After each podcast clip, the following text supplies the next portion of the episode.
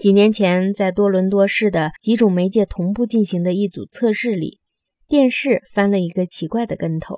四组任意组合的大学生同时接受有关几种前文字语言的相同的信息，一组用收音机听，一组用电视上看，一组以讲座的形式听讲，一组靠书面阅读。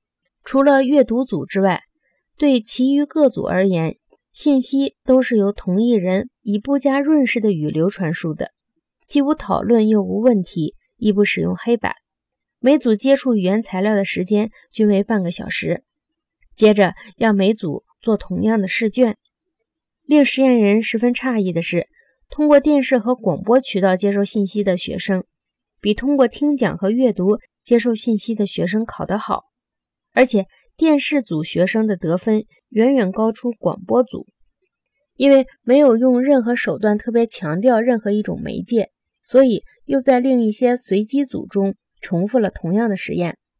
第二次实验时，他们放手让每一种媒介去大显神通。在电视和广播组中，语言素材借助许多声响和视像特征来加以戏剧性的表现，讲课人则充分利用板书和课堂讨论，印刷形式。则用于赋予想象力的图解法和版式来突出讲稿中的每一个要点。每一种媒介都被强化到很高的程度，来重复这一富有新意的表演。结果，电视和广播再次显示了远胜于讲解和印刷的效果。然而，出乎实验者意料的是，这次实验时，广播组的得分高于电视组。这样的结果耐人寻味。过了很久以后。其显而易见的原因才被揭示出来。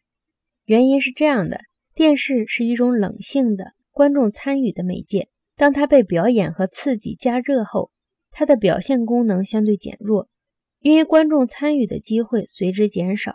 当它被赋予额外的强度时，它的表现功能更为出色。广播吸引收听者的参与程度，不如电视机要求收视者的参与程度。广播可以被用作背景声，也可以被用作噪声大小的控制器。头脑机灵的青少年就是这样把它用作手段来享受静居独处的。